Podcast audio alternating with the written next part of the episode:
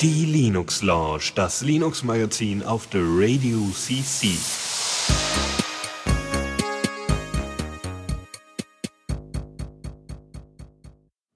So, da sind wir zur Linux Lounge hier auf der Radio CC. Wunderbaren guten Abend und äh, hallo Falldran. Moin. Ja, wir machen heute mal zusammen. Das ist ja eher ungewohnt. Ja, sonst, sonst äh, gehen wir uns ja quasi konsequent auf die, aus dem Weg, indem wir immer Ja. abwechselnd mit Lukas senden. Aber der Lukas, der ist verhindert, der ist extrem fleißig gerade und lernt für seine ganzen Klausuren. Und äh, da ich keine Klausuren mehr schreiben brauche, jemals in meinem Leben, dachte ich mir, naja, dann machst du halt Linux Launch, ne? Ja, und äh, da ich ja demnächst mein Abi noch äh, vorbereiten muss, habe ich mir gesagt, ach, die Zeit nimmst du dir jetzt auch und dann äh, passt das schon. Ne, kann ja nicht sein, dass äh, zweimal hintereinander die Linux Lounge ausfällt. Vor allem, wie sollen wir die Themen denn nacharbeiten? Das wird ja wahnsinnig. Ja, gar Du kriegst ja gar nicht alles mit, was in der Welt passiert, ne? Wenn wir mal eine Woche ausfallen, schon verlierst du irgendwie Wochen der Informationen. Ja, genau, genau. Also ich habe davon von anderen Podcastern gehört, die uns auch hören, ja, äh, dass äh, die quasi auch, äh, dass wir so ein News Source sind, weil wir so viele Nachrichten behandeln. und Ernsthaft? Ja, Die ja, hören uns. Ja, einer. Also äh, GNU Funst, aber da können wir vielleicht später mal drauf Wir haben die kritische Menge von einem Hörer erreicht, dem das Wichtige ist, was wir tun. Juhu. Ja, nur der kriegt jetzt derzeit wahrscheinlich keine Podcasts mehr, weil äh, Podlove platt ist. Aber gut, das werden wir später regeln. Gut, ähm, wollen wir zur ersten Kategorie übergehen? Ja, ja, ja, ja, können wir machen. Ich höre hier gerade Kritik über meine Aussage, dass ich gesagt habe, ich schreibe nie wieder Klausuren. Okay, los. Naja, ne? So ein gewisse, es muss ja, man muss, es muss ja auch irgendwas wert sein, was man jetzt geschafft hat. Egal, machen wir, fangen wir an. Neues aus dem Repo. Was haben wir denn da feines Neues? Im Repo. Im Repo. Ja, ähm, ja. Eine Sache, die ich mir unbedingt mal angucken wollte, die du jetzt auch da reingeschrieben hast, und zwar äh, Open Photo, das Open Photo Project ähm, ist ja so eine Art, äh, so eine Art Flickr zum selber hosten, ne? Genau, so sieht's aus. Eigentlich ganz cool. Das, ich hab's auf meiner To-Do-Liste stehen von, muss ich mir unbedingt mal angucken. Denn ähm, äh, ja, ich find's immer schön, wenn man so äh, solche, solche Services, sage ich mal, auch gut äh, selber hosten kann. Natürlich einmal, wenn man die Kontrolle hat und andererseits auch, ähm, dann hat man halt den Kram immer noch bei sich. Und man ist nicht irgendwie dem guten, dem, dem Goodwill quasi von irgendwelchen äh, Firmen unterworfen. Und äh, deswegen muss ich mir das Open Photo Project mal angucken, weil da gab's bisher nicht so viel gute Software, um irgendwie Bildergalerien zu verwalten und sowas, finde ich. Mhm, Da kommt noch was anderes zu. Wir hatten das, glaube ich, in der vorletzten Sendung oder so. Hatten wir mal angesprochen, Alternativen zu Flickr und, und Alternativen zu anderen, ja, anderen Anbietern von, von solchem Fotozeug. Ähm, und da war eben OpenPhoto auch dabei. Das Ding heißt jetzt Trovebox, beziehungsweise den Dienst, den sie anbieten, der heißt jetzt Trovebox. Und mit diesem Dienst, äh, den kann man nicht nur bei sich aufsetzen, sondern man kann ihn auch, äh, falls man eben nicht so technisch bewandert ist, einfach dort benutzen. Und dort werden dann die ähm, in seiner Drop, in, ein, in unserer eigenen Dropbox werden die ganzen ähm, Bilder gespeichert. Und äh, Dropbox benutzt dann eben die als Source und ver äh, verteilt die dann bei Flickr, bei, bei äh, ja, weiß ich nicht, ne, also bei allen sozialen Netzwerken und, und Fotoanbietern und so weiter. Und äh, so sind also die Dateien immer in eurer Dropbox. Ähm, die werden nur dann halt überall verteilt und ihr könnt die einfach organisieren dann über Dropbox. Was sehr schön ist. Warte mal, das ist wirklich, gemeint ist wirklich die Dropbox? Äh, Dropbox oder überhaupt andere, andere Sources, wo du, wo du das noch hinpacken kannst. Also nicht nur Dropbox, sondern auch, weiß Das heißt, du, du definierst eine Source und er nimmt das und äh, pusht das auf die ganzen äh, Photosharing-Netzwerke. So habe ich das zumindest verstanden, ja. Genau. Klingt erstmal interessant. Ja. Wenn man jetzt, wenn ich jetzt überlege, ja, ich, keine Ahnung, bin irgendwo in, nehmen wir mal so ein typisches Beispiel. Ich bin mal wieder auf dem 30C3 oder so, ja. Mach da voll die tollen Fotos, weswegen mich alle Nerds hassen werden, weil die nicht fotografiert werden wollen. Und dann äh, habe ich meinen automatischen Dropbox-Upload in meinem Handy an und es macht flupp, flupp, flupp und das Ding Zeug geht hoch in die Dropbox. Kann man das dann so wirklich so einstellen, dass er automatisch den Kram irgendwie veröffentlicht dann? Ja, anscha- also so zumindest habe ich es äh, verstanden. Also dass man wirklich dann sagen kann, hier, äh, ähm, wir, wir setzen hier direkt einen Titel fest und alle anderen Einstellungen äh, für, für die ganzen anderen sozialen Netzwerke und der Rest wird rausposaunen und fertig, so ungefähr. Ein, ein, ja, interessant. Auch gefährlich, wenn man halt ein bisschen unbedacht damit umgeht, aber von der Idee her erstmal nett. Mhm. Äh, ja, was jetzt eigentlich neu äh, da dran ist, wie gesagt, wir hatten das ja schon in der letzten äh, Linux Launch mal vorgestellt. Was jetzt neu dran ist, ist eben, dass das Sharing etwas einfacher ist. Geht normal ganz äh, geht ganz normal auch bei den sozialen Netzwerken, dass man dann wirklich einzelne Beiträge hat und nicht nur einfach die Fotos dort hochlädt, wie bei Facebook zum Beispiel. Bei Twitter geht's ja sowieso gar nicht anders. Ähm, dann äh, das es einfachere Änderungen von Titel und Beschreibung gibt. Da gibt es dann immer so ein kleines Tooltip, wenn ihr auf einem Foto seid und dann könnt ihr da einfach kurz draufklicken, Titel ändern, fertig. Ähm, und dann gibt es noch ein neues Feature, das nennt sich Batch Edit. Das kann man sich so ein bisschen vorstellen wie die Watchlist auf YouTube. Äh, man klickt also seine Fotos an, die man gerne bearbeiten möchte. Ähm, ne? Und dann kriegt man die später in so einer Liste angezeigt und kann die dann nacheinander bearbeiten. Was total genial ist, äh, wenn du ja. sehr, sehr viele Fotos hast und davon gehen die ja raus. Ansonsten. Nee, klar, vor allem, du hast ja auch, also ich, du hast ja auch meistens irgendwie, dass du so mal typischerweise 20, 30 Fotos von einem Event hast und dann weißt du, bei allen Events willst du zum Beispiel 30C3 dran taggen oder sowas, ne? Genau, genau. Solche Sachen mhm. oder eben, ja, oder das eben in den Titel schreiben oder sowas, genau. Ähm, ansonsten äh, dann noch überarbeitete Mobile-Apps und das wäre es erstmal. Wer das mal aufsetzt, äh, aufgesetzt hat, der kann gerne mal ein bisschen was darüber schreiben, ob es ihm gefällt, äh, ob er, ob er das aktiv nutzt und und welche äh, welche Features wir jetzt wahrscheinlich alle ausgelassen haben. Ähm, Oder noch eine noch eine brillante, also eine äh, gewagte Idee, sage ich mal. Oder wenn ihr da Erfahrung mit habt, macht uns doch einen Audiokommentar. Dann kann man das hier auch abspielen. Apropos, jetzt fällt mir gerade was ein. Wir hatten noch mal einen Anrufbeantworter. Ja, den brauchen wir nicht. Wir nee. haben E-Mails mit MP3s und OX drin. Ja, ja, deswegen. Ja, ja, sicher, hat ja sowieso keiner benutzt. Okay, genau. Nicht mal. Ja, gut. Ähm, das ist so Legacy-Technik mit Telefon, ja. Das ja, ja. braucht heute keiner mehr. Du brauchst höchstens so eine Art Skype-Anrufbeantworter, wo du hinskypst und das Ding macht dann Piep. Hm, ich wäre eigentlich noch dafür, dass wir hier noch eine Faxnummer oder sowas hinterlassen. Und dann oder so ein Mumble, so ein Mumble-Anrufbeantworter. Gehst in den Raum rein und das Ding meint so, alles, was du hier sagst, wird gegen dich verwendet. Warum nicht? Ich glaube, da könnte jemand mal was einrichten. Egal, ist aber ein anderes Thema. Genau. Weiter im Text. Genau, und äh, jetzt geht's um Office-Software. Nachdem Calibre, ähm, die Office-Software der KDE-Entwickler äh, veröffentlicht worden ist, gibt's nun auch die neue Office-Version von LibreOffice 4.0. Endlich. Mal was Neues, was Schönes, was Tolles. Mit unter anderem Featuren in Calc, also dem Tabellen- und, und Rechnen-Tool äh, eine bessere Diagrammanzeige, der hat einfach eine schönere, bessere Qualität, wird besser gerendert. Und Hast du dazu mal, muss ich da draufklicken oder gibt's da Bilder für diese Diagramme oder? Ähm, Weil ich will ja auch so sehen, worüber ich rede. So, als mhm. Beispiel, ja, sollten eigentlich äh, in dem Link da drin sein, ansonsten eigentlich auf der Webseite. Ja. Da, ja, Na gut, ich meine, wenn die sagen, es ist hübscher, dann will ich auch sehen, warum es hübscher ist, ne? Also, ja. okay. Ähm, ja, sonst, äh, sonst geh einfach auf äh, thedocumentfoundation.org und dort sollten alle neuen Features soweit äh, angezeigt werden. Die haben da eine sehr, sehr schöne, eine sehr, sehr schöne Feature-Liste gemacht mit Bildern und Beispielen und alles ganz Geil. Die haben ja sogar so eine Art, so, was war das, so, so, so, so, so eine Flugansicht, wo die die ganzen äh, ähm, Versionen sozusagen da haben. Hast du das gesehen, dieses tolle Bild da? Mit mhm. den Arrivals, Ankünfte, LibreOffice so, ja, ja, 4 genau. has arrived? Ja, ja. Das, das finde ich eine coole Idee. Das war wirklich klasse, ja. Ja, ist sogar schön designt. Wer weiß, ist das wahrscheinlich mit, mit Draw gemacht worden? oder mit GIMP? Ähm, Glaube ich nicht, eher Inkscape. Aber egal. Das, oder, oder wahrscheinlich sogar irgendwas anderes Schlimmes. Egal. Ähm, die haben Features? Die haben Features. Die haben viele Features. Ich guck mal kurz, Release Notes oder sowas. Da gab's Features da. Wo waren denn die? Genau, also ich meine, äh, LibreOffice ist ja bisher schon sehr relativ solide gewesen. Also immer wenn ich mal einen einfachen Brief schreiben will oder irgendwas, dann benutze ich das.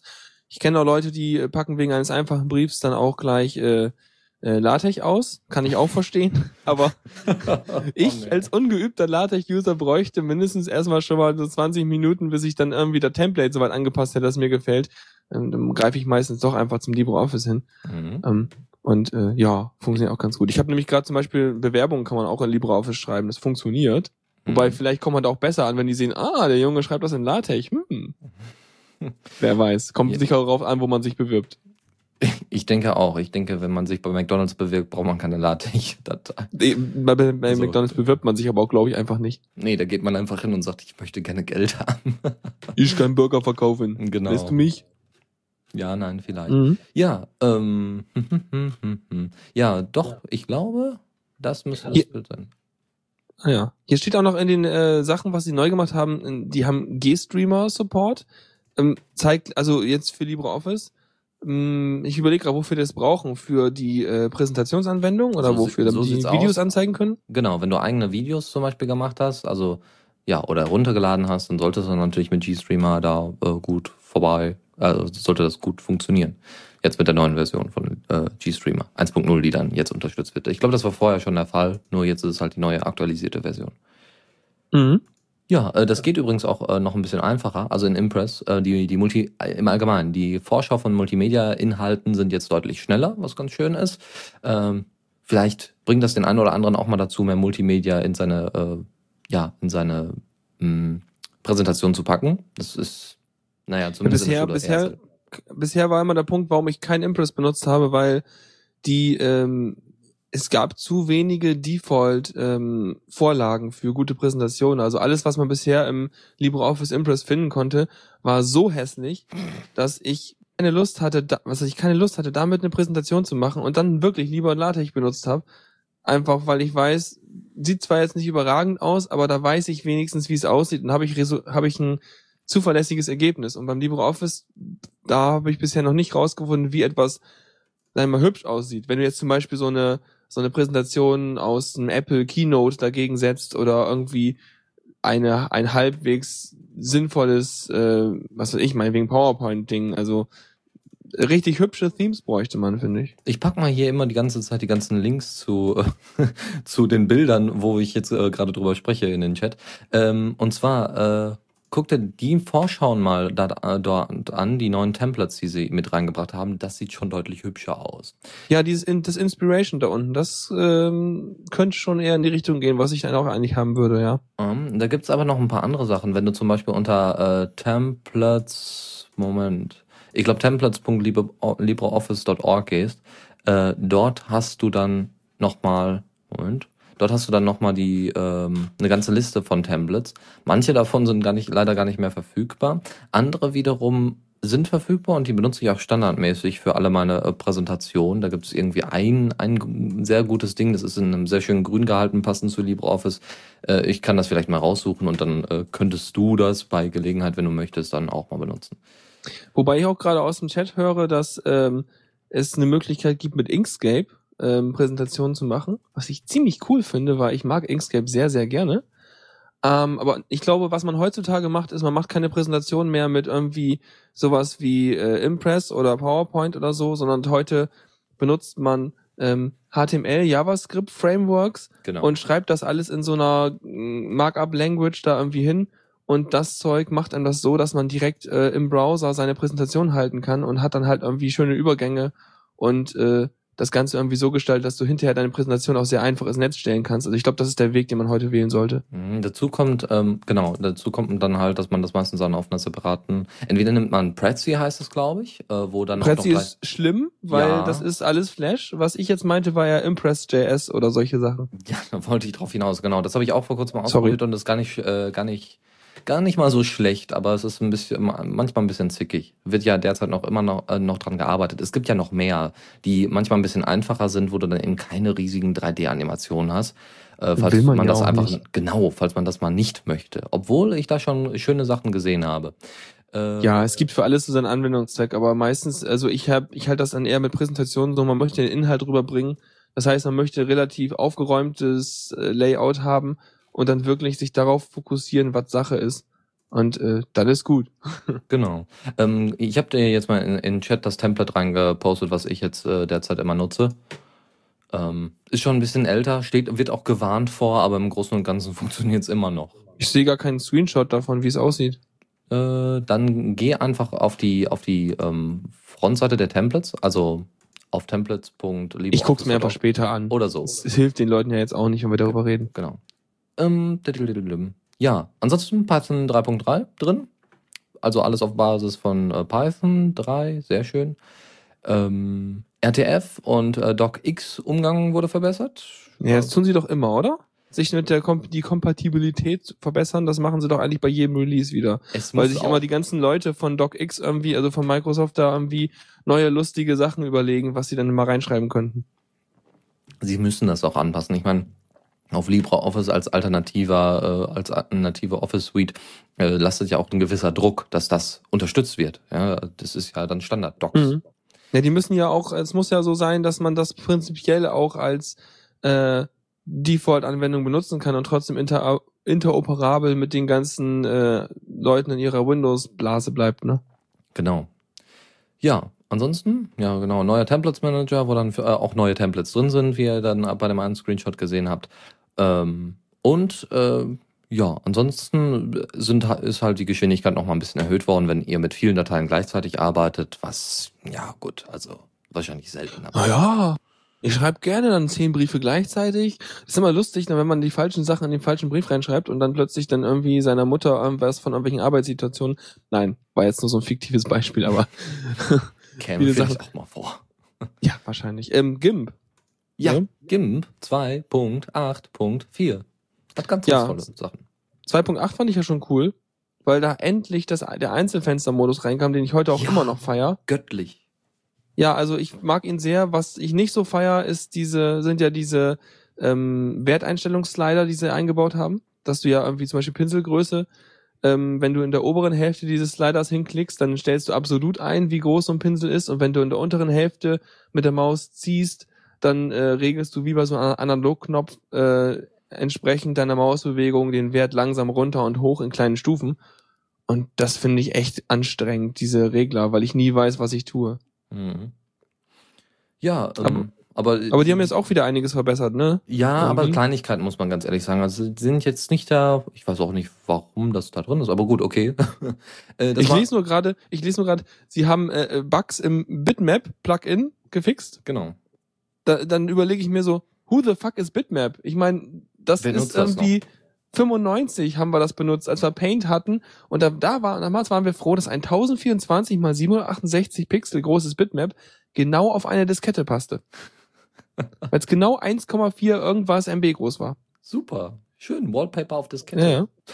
Ja, damals war das noch, also, das war richtig bildschirmfüllend. Ja, ja. HD, so fast. Nah dran. Ja. HD, Hub-Diskette, genau. genau.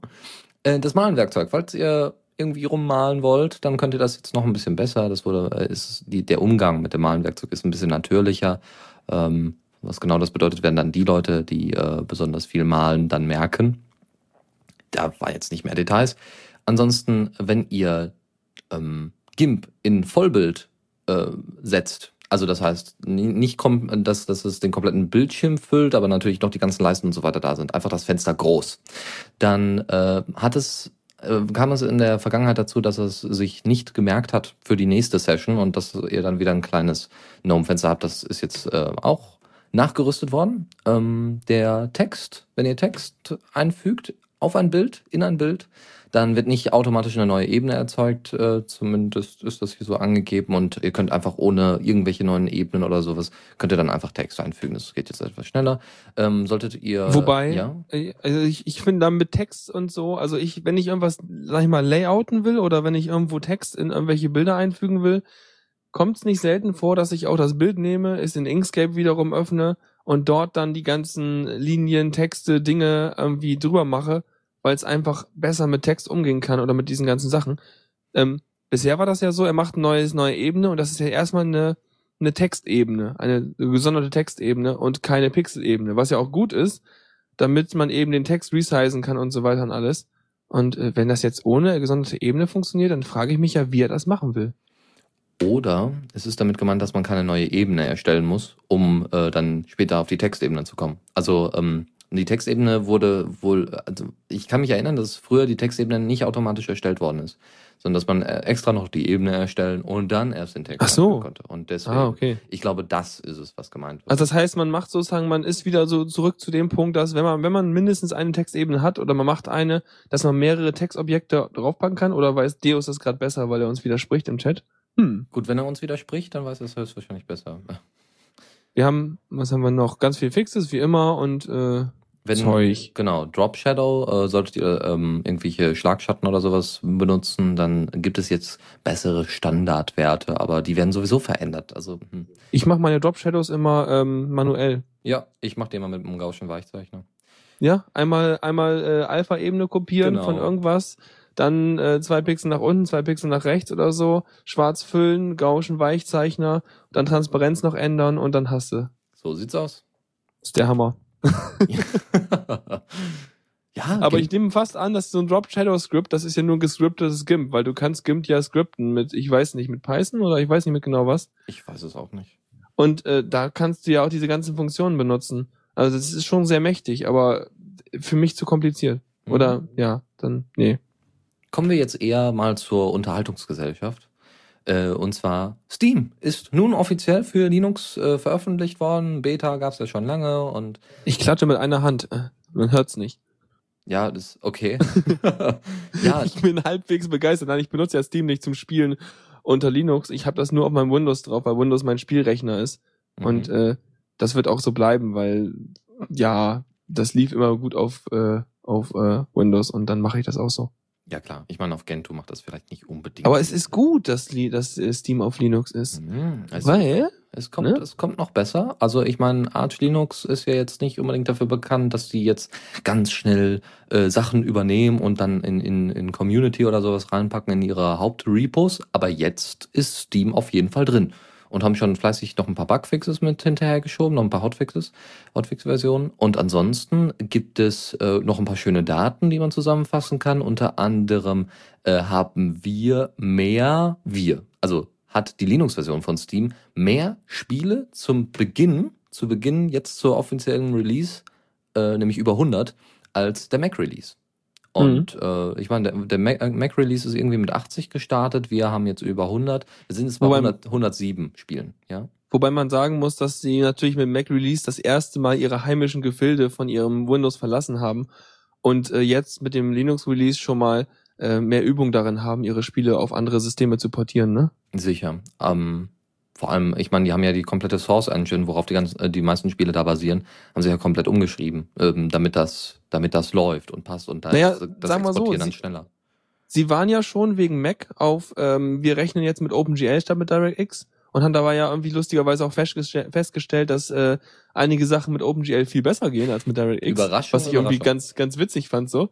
Und äh, da ist ja, sag ich mal, architekturtechnisch nicht mehr so viel Unterschied, ob du es jetzt auf dem Mac machst oder auf dem Linux machst, weil ähm, von der System her ist beides ja irgendwie so POSIX-Zeug, so über, hält sich für kompatibel und hast du auf beiden OpenGL drauf, aber ähm, hast halt nur so vielleicht unterschiedliche Sachen, was irgendwelche Systemdienste, Sound, Sound-Server und so ein Kram angeht. Mhm. Noch eine schöne Sache ist, dass bis zum 21. Februar, also noch drei Tage, äh, ihr noch die Möglichkeit habt, ordentlich Schnäppchen zu, abzusahnen auf Steam. Ähm, natürlich wollen die erstmal gucken, ne, wie ist denn die Response, wenn wir jetzt mal die Preise richtig runtersetzen. Und zwar haben die da die Preise bis, weiß ich nicht, 80, 90 Prozent runtergesetzt. Äh, das heißt, ihr kriegt äh, Spiele, die vorher nur 5 Euro äh, gekostet, äh, 5 Euro gekostet haben, deutlich günstiger. Wie gesagt, bis zum 21. Februar. Ich komme mir vor wie auf einer Werbeveranstaltung, aber ich meine, Kaufen Sie jetzt, kriegen Sie noch ein Messerset dazu. ja, gratis. Ähm, Genau. Probiert's aus. Ich meine, äh, das ist dann eine schöne Chance, um eben viele Spiele äh, relativ günstig zu, zu bekommen und dann auch Wobei, schon, ja, man ja auch sagen, man muss ja auch sagen, man hat eigentlich immer die Chance, die Spiele günstiger zu bekommen, als du sie bei Steam kriegst. Denn äh, es gibt immer irgendwelche lustigen, die machen ja ständig irgendwelche Super Sale Wednesdays und irgendwie jetzt ja auch Ost nichts. Osterverkauf und so weiter und so fort. Das heißt, wenn man ein Spiel haben möchte, aber es einem noch nicht unter den Nägeln brennt, dann wartet man einfach so lange, bis das gewünschte Spiel im Ausverkauf ist und schon kriegt man das, was man eigentlich irgendwie für 30 Euro bekommen hätte, irgendwie für 15 oder so. Und jetzt kriegt man sie halt alle erstmal. Also relativ, also ziemlich günstig. Ja, Ähm, auch gut. Neue Spiele, die jetzt noch dazugekommen sind, äh, die wir jetzt nicht separat noch behandeln wollen, ist einmal äh, Half-Life 1 unter Linux. Das könnte durchaus witzig werden. Äh, Postal 2, ähm, da haben wir, wen haben wir denn da aufgeklärt? Entweder Deus oder oder äh, Benjamin hier, Superdux. Äh, haben wir Ich mal kenn's nicht. Postal ist sehr brutal und ist wahrscheinlich Dann in will ich's nicht spielen. Genau, ist, eine Deu äh, ist wahrscheinlich in Deutschland ordentlich zensiert und ich glaube sogar indiziert. Wie auch immer. Äh, und vielleicht der eine oder andere Killerspieler wird sich darüber äh, freuen. Counter-Strike Source gibt es jetzt für Linux. Ja, konnte ich nie spielen. Ich habe immer die falschen abgeschossen. Die falschen. Ja, meine eigenen Leute, weil ich nicht erkannt habe, ob es jetzt mein Team oder das andere Team aus. aber sei froh Wo man drauf. dann das nächste Mal spawnt, hat man ein Messer am Rücken. Da habe ich mich immer gewundert. Komisch, Ja. verstehe ich gar nicht. Das fanden sie nicht gut. Oder auf einer LAN-Party war das ja mal, haben wir gespielt und plötzlich hieß es so, äh, okay, okay, äh, äh, ich bin tot, ich bin auch tot, ich bin auch tot. Wer von unserem Team lebt denn noch? Und Ja, der. Faldrian. Oh, wir sind tot. oh, das ist ja fies. Ja? So, nee, ja, so war das mit dem Counter-Strike. Also so, so viel Skill habe ich. Das war richtig gut. Okay, dann würde ich sagen, äh, gehen wir gleich zur gleich äh, nach an, einer kurzen Pause zur nächsten Rubrik äh, rüber. Jetzt gibt's erstmal von Alex Gather Round featuring Relo.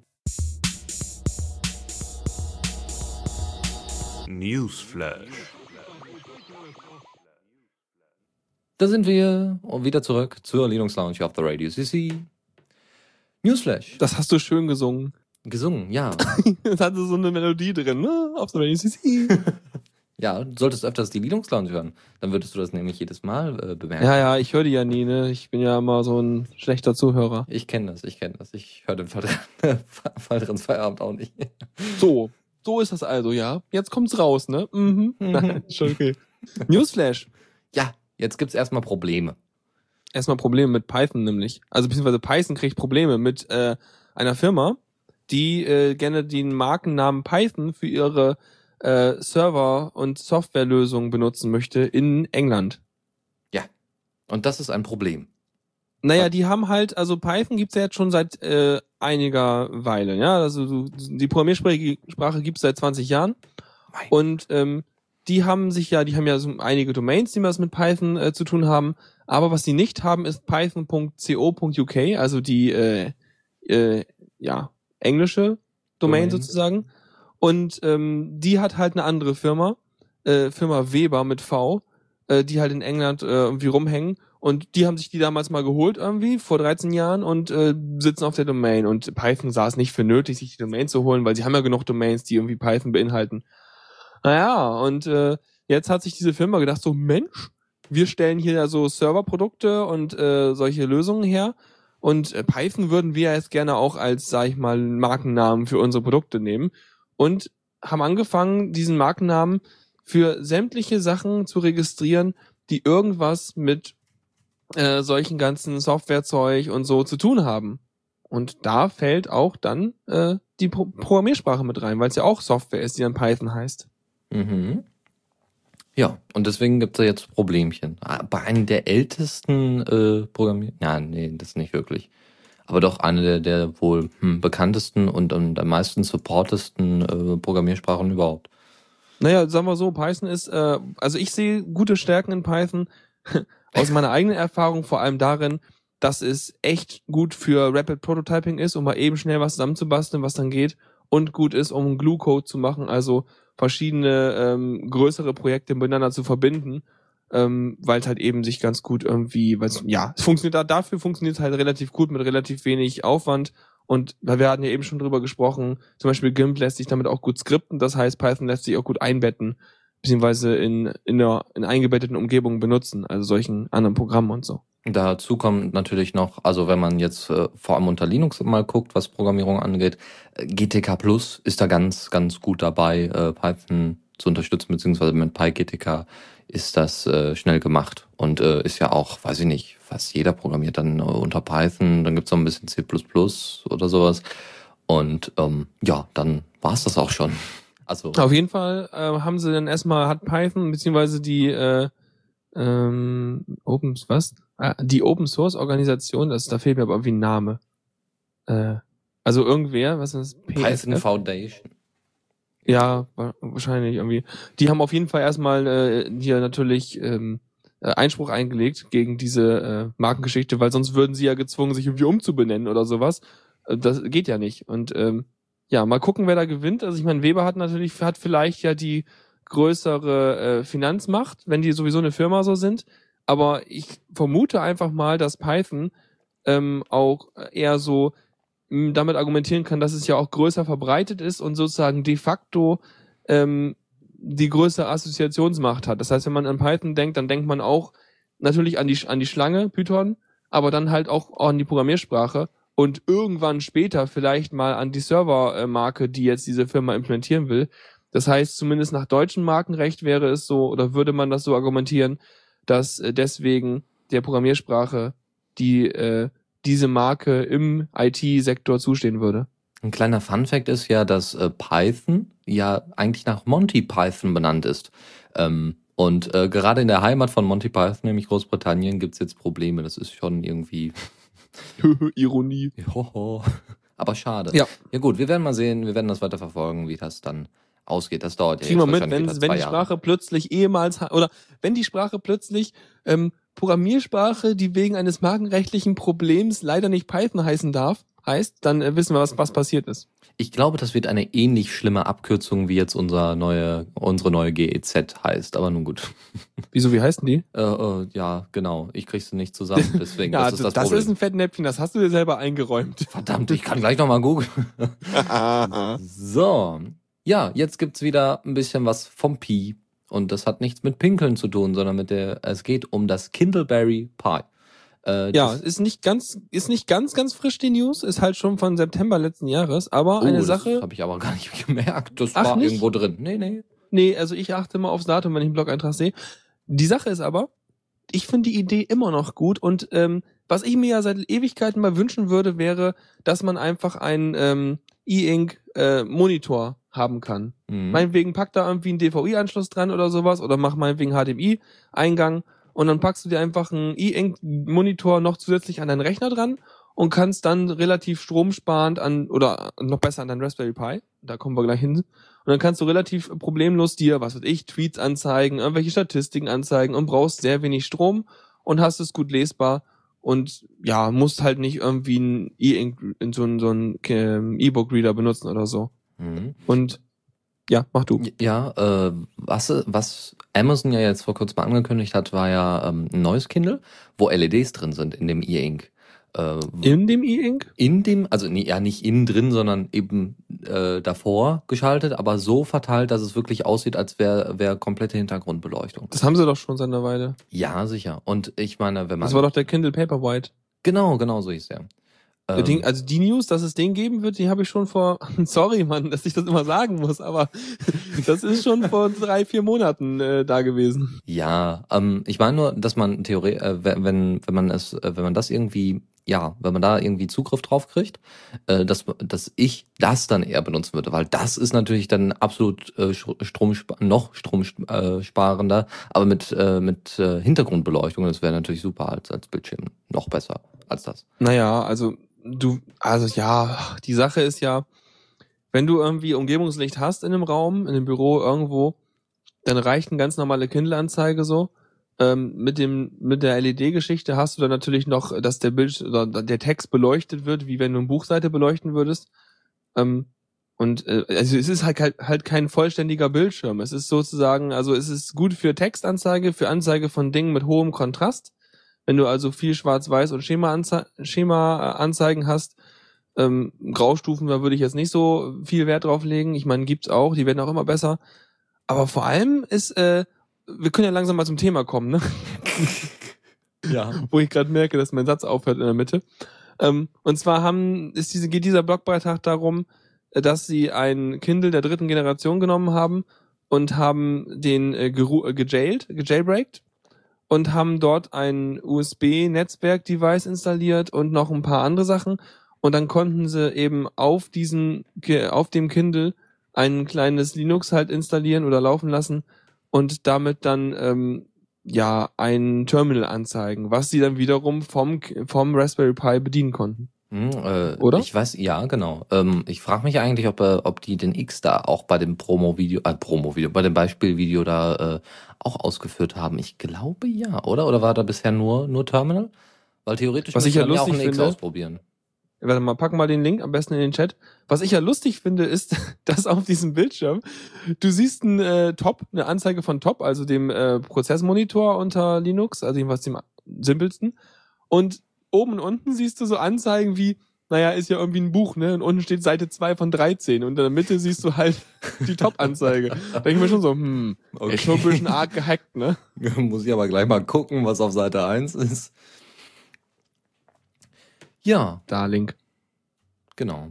Ja, aber also von der Idee her erstmal nett, aber ich find's halt ein bisschen eklig, sich dann so einen Kindle zu nehmen und den da zurechtzuhacken. Irgendwie, Ah, ich fänd's halt cool, wenn sie einfach sozusagen, ich meine, wenn sie jetzt Kindles für 60 Euro oder was es mittlerweile sind, verkaufen, ich glaube mittlerweile sind sie echt so weit runtergegangen mit dem Preis, dann könnte die Hardware ja auch nicht wirklich teurer sein als die 60 Euro. Das heißt, es müsste doch eigentlich möglich sein für, keine Ahnung, sagen wir mal ein Hunderter oder so, ein kleines Display anzubieten, was genau dieses, äh, diese Größe hat und dann einfach stumpf als äh, Display verfügbar ist. Das fände ich echt gut. Hm? Was ich, äh, ja, äh, vielleicht, hm, hm, hm, bin gerade am überlegen, was man noch damit machen könnte. Äh, ob es da irgendwie, gut, mit dem Raspberry Pi könnte man das machen, vielleicht nochmal mit dem Smartphone, aber das macht nicht so wirklich Sinn, da noch irgendwie was Separates anzuschließen. Okay. Ja gut, äh, nächstes Thema ist ein bisschen, ja, doch äh, technischer. Äh, es geht um GNOME, die jetzt bei der Foscom, Foscom? Ja, ich glaube Ja, schon. das ist doch irgendwie so, ein, so eine Konferenz in den USA. Nee, die, okay, Foscom und die Fosdem ist in, in der EU. Oh, also in, Vielleicht verwechsel ich das auch, kann auch sein. Was, was Äh, tun sie denn? Ja, äh, also es geht darum, ähm, es gibt ja Probleme, Linux-Programme einfach mal so separat zu installieren. Meistens hat man ein Repo und dann muss auch die Distro das, äh, die Programme dementsprechend äh, betreuen, anbieten und und und. Ist das nicht der Fall? Sieht es ein bisschen schwierig aus. Also klar, man muss es dann selber kompilieren und muss gucken, dass das alles äh, mit den Abhängigkeiten funktioniert, aber es ist dann Ja, das macht ja der Manager, also da habe ich meistens keine Probleme. Ja, aber es ist immer noch für, sagen wir mal, Laien immer noch etwas komplizierter, die, äh, die Linux, das Linux-Programm überall hinzubekommen. Auf alle Distros. Ähm, so, jetzt hat sich, ge- äh, hat sich die GNOME Foundation gedacht, ja, oder die GNOME-Entwickler, hm, ja, wir haben, wir haben jetzt schon mal drüber nachgedacht, wie wär's denn mit einem unabhängigen App-Format, also Distro-unabhängiges App-Format, dass man eben Linux-Apps hat, so ein bisschen wie die DEP-Files. Nur eben nicht nur bezogen auf einen Paketmanager, wie äh, eben apt-get. So, es, ähm, da sollen aber noch ein paar Features mehr drin sein, nämlich Sandboxing, dass eben die Apps quasi äh, wirklich nur auf die Sachen zugreifen, auf die, auf die Bibliotheken und so weiter, die, die sie wirklich brauchen und nicht so übergreifend gehen, dass sie äh, weniger kaputt machen können und äh, dass sie auch nicht mehr in die, äh, in, ins Home-Verzeichnis schreiben können, sondern nur ähm, im, in, in Form eines impliziten Zugriffs. Also jede, jede Datei muss erstmal bestätigt werden oder jede, jede Funktion muss in, impliziert, äh, im- implizit bestätigt werden. Bedeutet, ähm, bei, bei Android gibt's das wohl schon etwas länger, ähm, wenn ihr die Kamera-App aufmacht, ja, dann kann die App jetzt nicht einfach Fotos schießen. Oder nur weil sie auf dem, auf, der, auf dem Smartphone ist, kann sie nicht einfach Fotos schießen. Sondern erst das Betätigen des Auslösen-Buttons ist quasi die Bestätigung dafür, du darfst jetzt ein Foto machen. Dass eben im Hintergrund nicht noch irgendwelche Sachen ablaufen, so von wegen, ja, äh, äh, ich mache jetzt mal ein Foto und, und äh, dann gleich, wenn du läufst und so weiter, ohne dass du irgendwas machst. Also dass quasi äh, Fotos von dir gemacht werden, ohne dass du das möchtest. Als Beispiel. Und so sieht es dann eben auch bei, bei Dateien aus. Wenn man Dateien öffnen möchte, dass äh, da dann eben nicht bestätigt wird, sondern dass man dann einfach sagen, ich möchte diese Datei öffnen. Dann kommt dann einfach äh, so, ein- so ein File-Dialog und dann öffnest du die Datei und gut ist.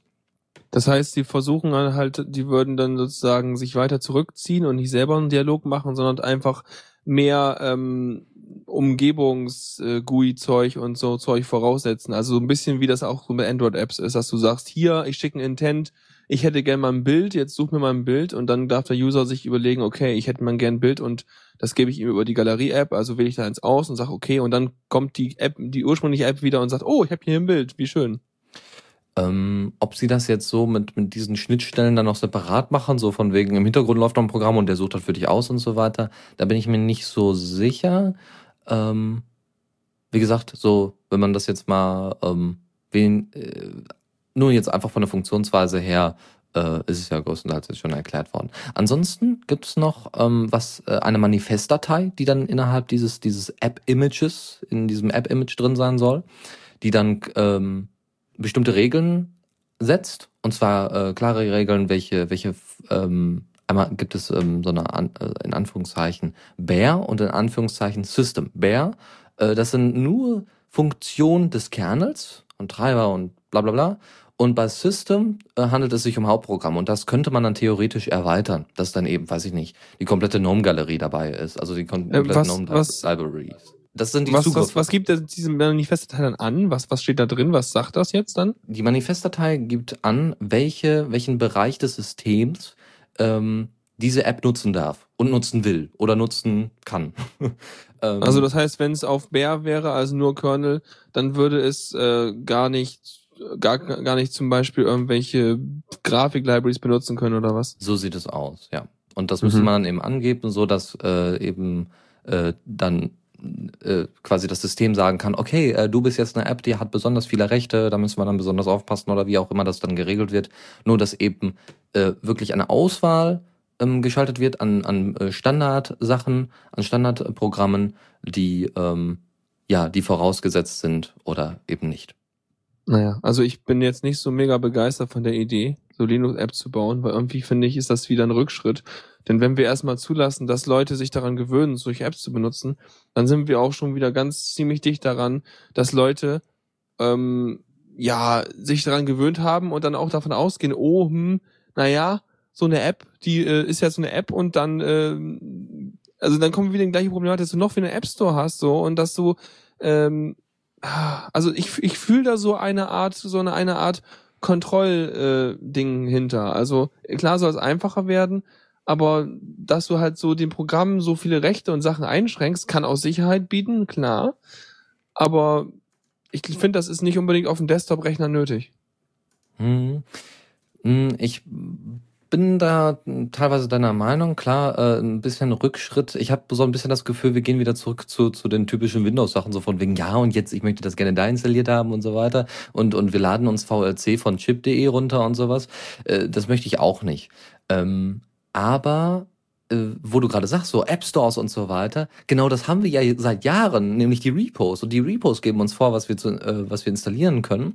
Und es geht jetzt eigentlich nur darum, also natürlich kann ich dann noch Sachen kompilieren. Es geht jetzt eigentlich nur darum, genau diesen Kompilierschritt zu überspringen und den Leuten, ähm, die jetzt eben wechseln durch Steam und durch die ganzen anderen Veränderungen, dadurch, dass Ubuntu immer besser wird, dadurch, dass er, ähm, dass die Unterstützung vom Linux-Kernel immer besser wird, ähm, geht es jetzt einfach nur darum, die Leute, die jetzt Linux nicht nur als Server benutzen, sondern einfach als Desktop-System, dass die einfach und schnell ihre Programme zusammenkriegen und schnell installieren können. Ähm, und dass da die Sicherheit eine große Rolle spielt, finde ich auch nicht so schlecht, weil Linux meiner Meinung nach immer mehr zum, zum Desktop-System derzeit wird, mit den ganzen, äh, mit den ganzen ähm, Unterstützungen und den neuen Programmen und den neuen Ideen und was auch immer. Ähm, und deswegen ist noch wichtiger wird, dass wir äh, da mehr Sicherheit mit reinbringen, äh, was ja bei Windows dann eben nicht der Fall ist. Ne? Das ist, war ja früher mhm. unser großer Vorteil. Naja, ja, wir also, waren nicht so bekannt, so. es wurden keine Viren für uns geschrieben und deswegen ist jetzt die Frage, wie, wie kann man dem trotzdem noch entgegnen?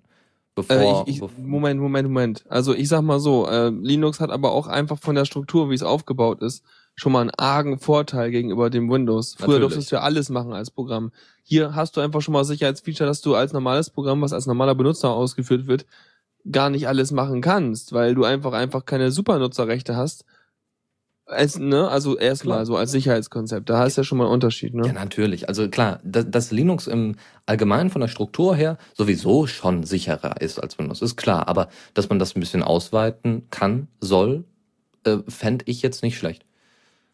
Ja, also ich sag mal so, Sie können es ja mal probieren. Genau. Ich sehe da noch nicht so viel in Ziel und wenn ich mir überlege, wenn ich jetzt zum Beispiel einfach an meinem zum Beispiel Ubuntu hingehe und sage, ich will IGSC haben, dann sagt das Ding, alles klar, ich zeig dir ein paar schöne Ladebalken, macht flupp und fertig. Und schon ist installiert. Also es ist nicht ein, also selbst durch solche Apps wird das nicht einfacher. Ich sehe dann eher, dass es komplizierter wird, weil du dich dann als Benutzer erstmal mit irgendwelchen Berechtigungen und Zeug beschäftigen musst.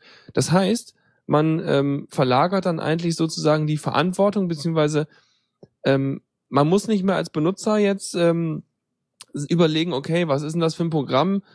Habe ich schon Gutes darüber gehört? Kenne ich das? Geht das? Sondern als Benutzer guckst du, okay, welche Berechtigung brauchen das und will ich ihm die Berechtigung geben? Ähm, ist eine gewisse Formalisierung natürlich dieses Prozesses, mag, möchte ich, traue ich dieser App oder nicht?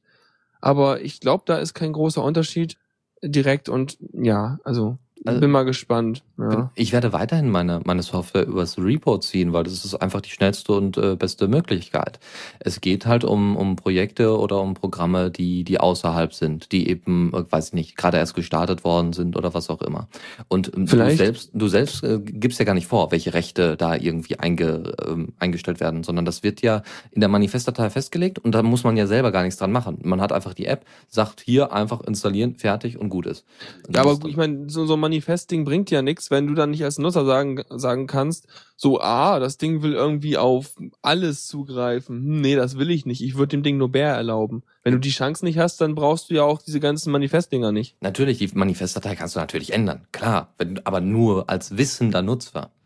Nee, warte, warte, wieso, wieso änderst du die? Wofür ist denn die da? Ich meine, wer, wem, wen interessiert denn das, was in der Manifestdatei drin steht?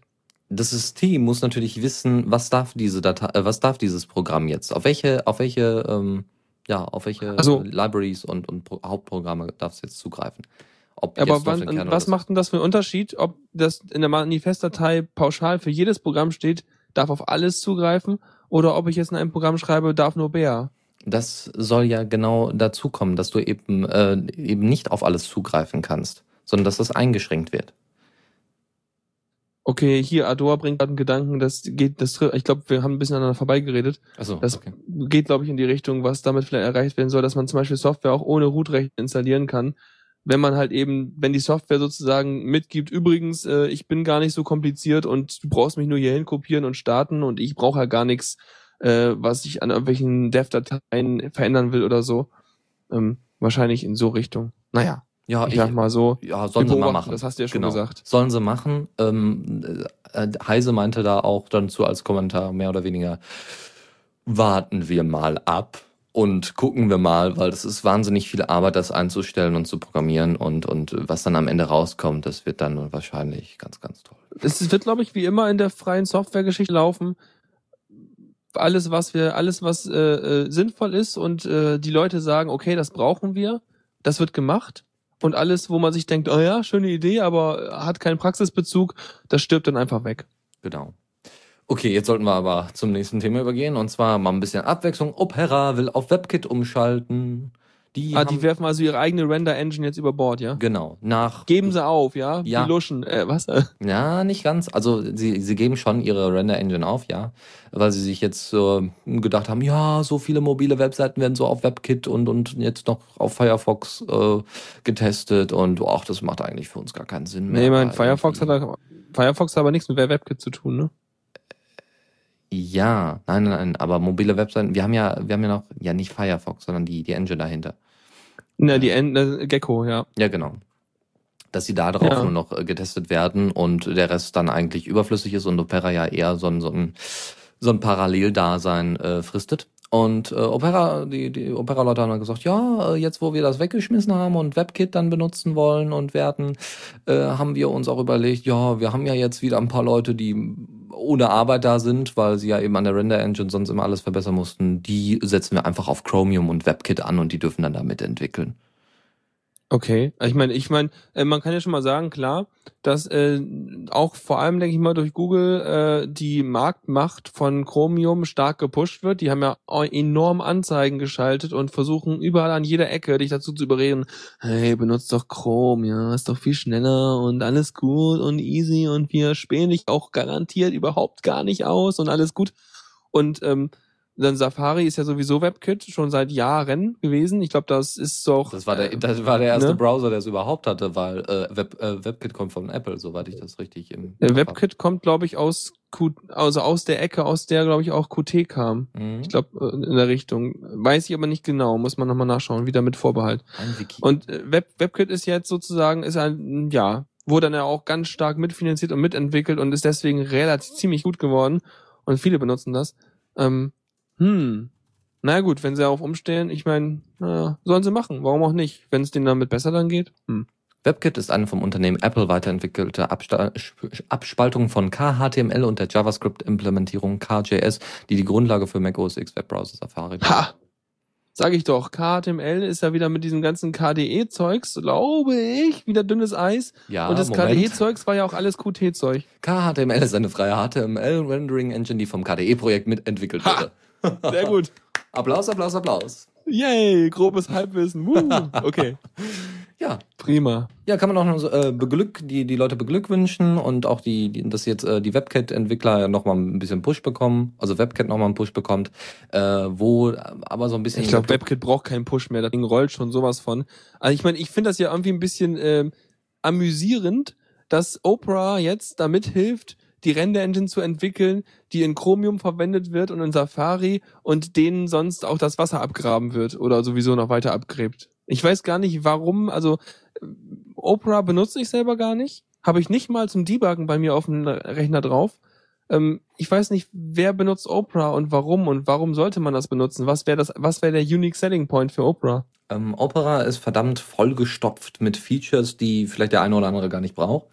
Ähm, also weiß ich nicht, direkte äh, Implementierung von, äh, von Mails und weiß ich nicht, Notizen und also ganz, ganz viele Sachen, die normalerweise in, in Firefox und Chrome dann irgendwie nachgerüstet werden müssen oder die man einfach gar nicht braucht, weil man die als, separ als separate äh, Programme hat.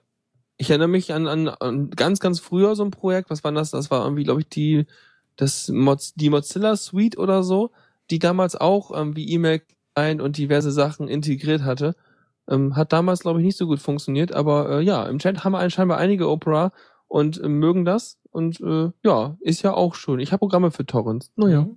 Was, was noch dazu kommt, ist, dass der Opera, also da, warum es Opera noch gibt, ist äh, wahrscheinlich dem geschuldet, dass der mobile Browser ziemlich gut ist. Also den benutze ich auch standardmäßig als Alternative zum normalen Browser oder zu, zu Dolphin und wie sie nicht alle heißen und weil Firefox auf meinem Handy nicht funktioniert. Aber äh, das ist wirklich ja schön übersichtlich, einfach zu handhaben und ähm, ja, wenn das auf WebKit umgestellt wird, mal gucken. Außerdem haben sie ja noch Anpassungen, äh, das nennt sich Opera Turbo, wo sie quasi die Webseiten vorrendern und dir dann äh, quasi das äh, ja abgespeckt ähm, übersenden. Das heißt, die rendern dir nochmal die ganzen, die machen dir die ganzen Bilder klein und so, komprimieren die Webseiten runter. Genau, genau. Dass du nicht solche langen Ladezeiten hast, was schön ist. Brauche ich nicht. Genau. genau das. Nee, ist schön. Ich meine, soll Oprah machen, wollen wir auch nicht reinreden. Finde ich nur bemerkenswert, weil das ja schon auch mit so ein bisschen so ein kleiner politischer Schritt ist. Wenn du sagst, okay, wir werfen unseren eigenen Kram weg und machen jetzt das, was die Konkurrenz macht. Mhm. Das ist ja schon so ein gewisses, sag ich mal, Kapitulieren vor der Übermacht der anderen. Wo ich aber auch ein Problem sehe, dass der Pluralismus da wieder auf der Strecke bleibt. Ne? Also jetzt nicht, nicht, dass ich jetzt unbedingt der Opera Rendering Engine hinterherheule, im Gegenteil, aber äh, dass Opera sich dann vielleicht doch eher mit, mit Mozilla hätte anbandeln sollen weil die haben es nötig. weil wir nee, ich weiß nicht, ich glaube, ich, vielleicht, wenn die sich Firefox angucken, gibt es gute Gründe, warum sie es nicht tun. Mm, Bin ja. mir sicher. Vielleicht stimmt, vielleicht spricht die Performance auch dagegen, weil WebKit einfach deutlich, also also ich ähm, gefühlt aufgrund keiner Basis von Daten, sage ich mal, es ist deutlich schneller. Jetzt geht das wieder los. Warte, ja, ich ja, guck ja, man nach. muss sich absichern in alle Richtungen, weißt du? Ich gehe ins Wiki, dann gucke ich nochmal nach, was funktioniert. Jetzt darfst du wieder für mich googeln, ja. ja, genau. Nein, nein. Nee, aber ähm, ja, nee, Firefox, nee, nee.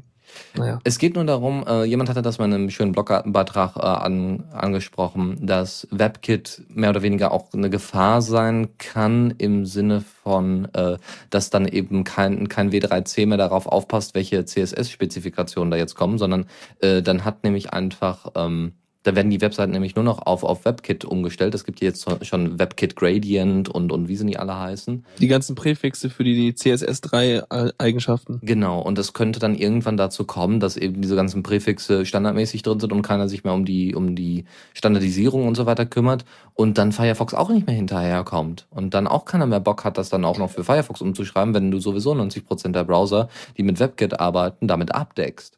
Was ich lustig finde, wo ja gerade auch hier vom äh, vom ähm, Render-Engine Pluralismus die Rede war, äh, dass äh, nur natürlich, wenn du überall WebKit drin hast, dann hast du sozusagen One Size Fits All, was äh, Browserlücken angeht. Ne? Alle, die WebKit benutzen, haben dann natürlich alle die WebKit-spezifische Browserlücke drin, wenn du irgendwie einen lustigen Bug entdeckst. So sieht's aus. Das ist auch noch einer der großen Nachteile. Aber dadurch, dass so viele an WebKit mitentwickeln, ist, glaube ich, das immer noch schneller gefixt als so eine Java-Lücke.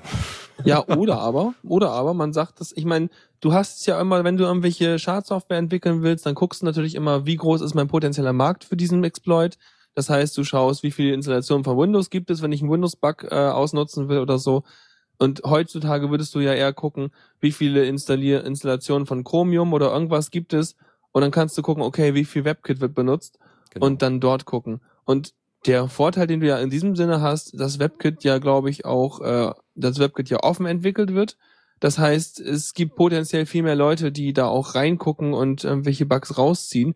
Wobei man sagen muss, dass auch, glaube ich, Google für ihr Chrome, Chrome immerhin äh, auch ordentliche Prämien äh, zahlen, wenn man da noch Bugs findet und sowas. Und äh, ja, ja, also ich denke mal, es wird besser. Also, aber ich glaube wirklich, Browser ist halt der Markt, auf den die Viren und Sachen sozusagen äh, ja neuerdings ausgelegt werden, weil die Betriebssysteme darunter, die variieren extrem stark mittlerweile. Hm. Nur, dass du denn sozusagen, ja, unser Chrome läuft auf allen Betriebssystemen. Super, dann haben wir den gleichen Code auf allen Betriebssystemen. Yeah, dann können wir wieder einen Exploit für alle machen. Das finde ich eigentlich ziemlich äh, angenehm. Also auf einer äh, sehr, mal sehr ironischen Art und Weise. Okay. Ja, Gefahren und und und. Wir werden sehen, wie sich das in Zukunft entwickelt. Ich hoffe ja, dass Firefox jetzt, obwohl sie haben ja, glaube ich, ihre neue Rendering Engine schon veröffentlicht, oder sind zumindest dabei. Wieso? Haben die eine neue eine, eine Render ja, weil Die haben eine neue JavaScript-Geschichte, glaube ich, oder? Äh, ja, War eben gerade irgendwas von Jägermonkey irgendwie wegen JavaScript-Zeugs, aber ich habe da keine Ahnung. Wollen wir weitermachen? Ja, am besten ist es so. Äh, das Raspberry Pi, ja, ja, kurz ansprechen. Also. Ja, Raspberry Pi gibt's ja in zwei, zwei Flavors, Version A und Version B. Mhm. Version B habe ich zu Hause hier, jedenfalls die alte Version B, die neue Version B hat ja 512 MB RAM statt 256. Hm, ich habe noch hab die ich. alte hier. Die habe ich. ja, ja, super. äh, ich darf hier mit 200, 200 MB plus Grafikspeicher rum, rumkrepeln, ey. Oh, aber es geht, es geht. Das ist ein wunderschönes Teilchen. Und ähm, na, hast du ja schon Netzwerk dran und alles und alles super. Und dann gibt's noch die Version A, die sie ja ursprünglich hauptsächlich, sie wollten ja quasi viel Version B verkaufen, um Version A für Schulen subventionieren zu können sagen wir das halt mehr so als experimentell und äh, Spielcomputer so zum äh, Elektronik lernen und Zeug benutzen zu können. Und äh, das, die Version A, die gibt's dann jetzt auch normal zu kaufen mittlerweile hier für 19 Dollar, glaube ich, bei Farnell und so. Mhm. Mhm. Konnte gut. 35 dann mit allem drum und dran. Ähm, ja, äh, Haskell, fra äh, Haskell fand, äh, Java fand, Python fand, äh, Dollar Programmiersprache fand, fragt gerade, äh, sagt gerade, sind die 256 MB nicht der Grafikspeicher, ist da nicht der Grafikspeicher drin und das wird aufgeteilt. Genau, deswegen sage ich das. Das ist nämlich aktuell so, dass äh, ich quasi 206 MB, glaube ich, RAM habe und der Rest ist Grafikspeicher, wobei ich auf meinem Raspberry Pi gar keinen Monitor angeschlossen habe. Das heißt, man könnte es noch weiter in die Richtung äh, Arbeitsspeichern schieben ähm, aber habe ich mir noch nicht die Mühe gemacht, weil das geht auch mit 200 MB. Das, wenn man da keine Grafikzeug mit macht, dann äh, braucht man viel weniger RAM. Genau. Ja. Mach, werden die meisten sowieso nicht machen. Also außer man, man benutzt das jetzt mit dem Kindle zusammen. Trotzdem ist gut, wenn man mehr RAM hat, sowieso, das kennen wir ja auch von Handys und von allem und äh, braucht man eine Supertux fragen, ist gut, wenn man, wenn man mehr RAM hat, so mit 12 GB. ähm, ja. Aber ich finde das Modell A ja relativ uninteressant weil es ja. keinen Netzwerkanschluss hat. Und du willst Netzwerk machen, sonst kannst du genauso gut ein Arduino nehmen irgendwie. Mhm. Ja, ich meine, ja, was soll man damit machen mit dem WLAN-Dingens? Also, hm. Naja, also ich weiß nicht, die einzige Idee, die ich mir auch schon überlegt hatte, wäre, dass man sowas äh, natürlich einmal zum Basteln, wenn man irgendwie ja direkt da drauf irgendwelche Sachen bastelt und die Ports davon benutzt. Oder aber wenn man sagt, okay, ich benutze das jetzt irgendwie als, sag ich mal, Bordcomputer für ein ferngesteuertes Auto oder irgendwas und pack dann halt per USB irgendwie meinen WLAN-Stick dran und äh, habe dann eine relativ günstige Lösung, um irgendwie ein relativ leistungsstarkes äh, kleines Rechenteilchen zu haben, was dann auch Netzwerk kann, wenn ich sowieso nur WLAN brauche und kein Kabel. Mhm. Was Neues von dem Wegland äh, oder was auch immer, Wayland. Ähm, und zwar gab es da einen Wayland Talk auf der LCA. Weißt du, was die LCA ist? Das sind drei Buchstaben. Ich weiß gerade nicht, was die lang bedeuten, aber es ist irgendeine Konferenz. Ich glaube, ich werde das mal gucken. ja, warte, das kriegen wir doch hin. Das ist diese. Das die Gott, ne. Life Cycle Assessment? Nee. Landing Craft Assault? Auch nicht. Also auf jeden Fall in Canberra, Australien, ja. Mhm. Lief das Ding. Alter, wir scheitern doch jetzt nicht an der drei Buchstaben Abkürzung. Wie ist das noch, dass das eine, eine TLA, ein Free Letter Acronym, Witz im Witz. Genau. Keine Ahnung. Auf jeden Fall auf so einer Konferenz wurde über Wayland geredet und man muss mal ganz kurz erklären, was Wayland ist. Oder hast du wahrscheinlich in allen möglichen Linux-Launches davor schon erklärt? Ja, mach's ganz kurz. ähm, der X-Server ist alt, überladen und nicht mehr zeitgemäß und heute macht er kaum noch mehr was, was äh, gebraucht wird und viele Apps machen einfach den, oder viele Programme machen einfach den ganzen Kram selber und deswegen braucht man eigentlich nicht mehr und man braucht ein direktes Interface auf die Grafik, also ähm, und das will Wayland sein, das will quasi zeitgemäße Maloperationen auf deine Grafik machen. und dann sozusagen den X-Server ersetzen. Wir sind gespannt. Und da haben die bei diesem Talk, haben die irgendwie, wurde einiges drüber geredet und dann wurde irgendwie gesagt, ja, ne, Wayland und alles ist ja, weil immer in den ganzen Foren fällt das immer alles sozusagen zugunsten von Xorg aus, wenn da irgendwie Leute im Internet reden. Und da wurde mal ein bisschen aufgeräumt und erzählt, so, ja, hier, ähm, ne, Wayland, das ist jetzt the way to go und alles. Daraufhin habe ich mir mal gedacht, na guckst du mal, wenn das so the way to go ist und ich habe ja schon mal vor, na, ich sag mal, gefühlten anderthalb Jahren von Wayland mal gehört, denke ich mir so, naja, so langsam könnte es ja auch mal da sein, ne? Nee, ist nicht. Das Einzige, was ich gefunden habe, ist, dass du es irgendwie unter Arch Linux äh, mit dem Hinweis Under Heavy Development in dir installieren kannst und aktuell nur exper experimentell nutzbar ist. Und außerdem konnte ich keine Linux-Distribution direkt finden, die von Haus aus mit äh, Wayland kommt und auf X-Server verzichtet. Ähm, das hätte ich nämlich interessant gefunden, mal eine Lin- Linux Live-CD einzulegen, um mal zu gucken, ob das dann wirklich irgendwie Laune macht, mit Wayland statt mit Xorg zu arbeiten. Also ich muss sagen, ich glaube, es gibt tatsächlich eine. Rebecca Black OS, genau, das ist die erste, genau. Dann verlinken wir die natürlich, ne? Ja, Rebecca Black OS. Rebecca Black ist, ähm, ja.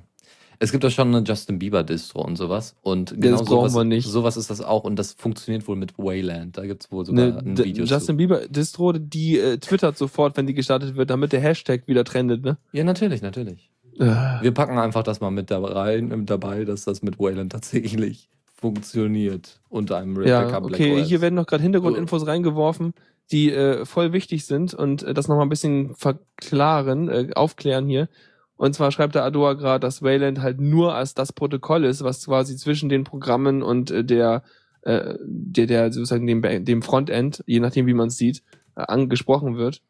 Und ähm, das wohl auch äh, laut Deus meint er so, naja, rechne mal mit fünf Jahren, bis es stable ist und zehn Jahre, bis da mal alle das benutzen.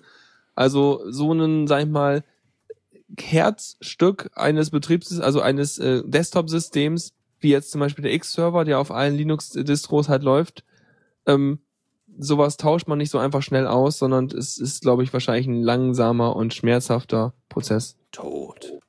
Genau. Protokoll zwischen Client und Kompositor. Bei mir ist der Kompositor, da erinnere ich mich dran, das ist das Ding, das bei mir die Schatten an die Fenster macht in meinem X-Face. Gut, ne? Ganz toll ist das. Ja, es macht Fenster, die sich überlappen können. Das ist der Hit. Oh Gott. Ja, so. super. Also Wayland, äh, äh, Leute versuchen, Leute dazu zu überzeugen, dass es toll ist und äh, aber so richtig viel Fleisch war an dieser Meldung auch nicht dran. Von daher habe ich mir gedacht so, naja, was soll's. Ja, dann geht's wieder zum Brokkoli. Ähm, jetzt kurze musikalische Unterbrechung und dann sind wir gleich wieder da. Ne? Auch mal hier so ein bisschen, pff, da ist so viel Stoff. Kleines Päuschen. Vielleicht hilft da Disco Forger mit RIP mit. Zockerecke.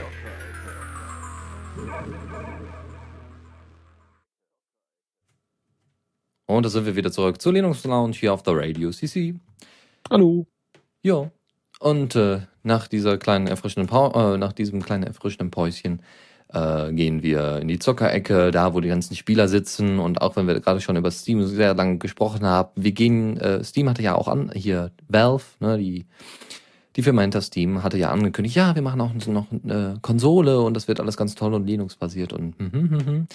Auf die Idee sind vorher schon welche gekommen und zwar Uja. Hatten wir schon mal drüber gesprochen auf Kickstarter, richtig schön bekannt geworden, auch äh, mehrfach, also vervielfacht äh, den, den, äh, das Limit überschritten, was Spenden angeht. Und ähm, diese Uja-Konsole soll auf Android basieren. Zumindest war das der ursprüngliche Plan. Ob sie davon abgerückt sind, weiß ich nicht. Nö, Was Basis ist Android. Ich Okay. habe so ein Ding sogar äh, quasi fast im Zugriff. Also die Firma, Firma bei der ich gerade irgendwie am Jobben bin, die ähm, ja hat das. Also die, die, die, die haben ein Exemplar davon und wollen dafür entwickeln.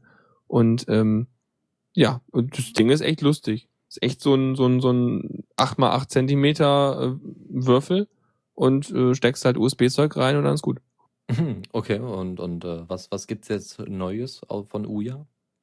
Naja, die haben sich halt gedacht, äh, genauso wie es mit den Handys ist, diese ganze Halbleitergeschichte, also du kriegst ja ständig neue Handys im Prinzip. Weil es ja ständig neue äh, Chips gibt, die da irgendwie entwickelt werden und dann hast du noch mehr Integration und äh, alles und so weiter. Und ähm, damit halt entsprechend die Spiele, die auch immer mh, durch neue Hardware ähm, auf, in jedenfalls auf diesem Kostenlevel äh, neu, neu möglich sind. Also wenn du noch mehr irgendwie Leistung hast, dann kannst du noch mehr Sachen machen. Und diese Oya-Konsole ist ja sehr günstig. Das ist ja der Trick auch. Äh, machen sie es einfach genauso wie in der Mobilfunkbranche und bringen jedes Jahr eine neue Version der Konsole aus, raus, die dann halt entsprechend die aktuelle Hardware enthält. Also äh, ist das gemeint im Sinne von mehr Performance oder gleiche Performance, dafür aber günstigere Bestandteile? Also die, die, die, die äh, Konsole soll auf jeden Fall abwärtskompatibel sein. Aber ich kann mir gut vorstellen, dass äh, die neueren Konsolen natürlich dann irgendwie aktuellere Chips enthalten und dann mehr, mehr Performance haben. Vermute ich mal. Okay. Aber so richtig viele Details sind da jetzt auch nicht rausgekommen. Okay, also erstmal nur, okay, Uya-Konsole kommt jetzt jedes Jahr und dann, weiß ich nicht, wahrscheinlich gleicher ja. Preis, vielleicht mehr Feature, also mehr Features im Sinne von Hardware. Und das äh, wäre es dann aber auch erstmal. Naja, äh, man muss sich auch überlegen, wahrscheinlich müssen sie es sogar so machen.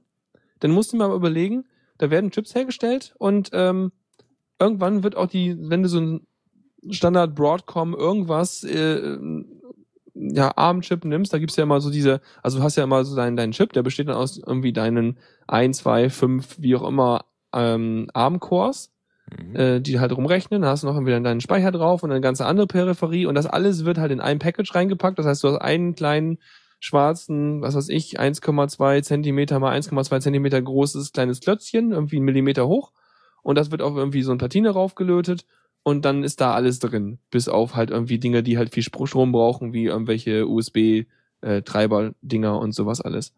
Naja, und diese Package-Teile, beziehungsweise diese günstigen Chips, sind ja nur deswegen so günstig, auch gerade für die ganzen Handys, ähm, weil die halt in enormen Massen hergestellt werden. Und wenn halt dann die Handys alle schon weiter sind mit der Entwicklung, weil die jetzt natürlich die neuere Grafik und die noch höher hochauflösenderen ähm, Bildschirme haben wollen, dann werden halt von dieser Sorte von Chips nicht mehr so viele hergestellt.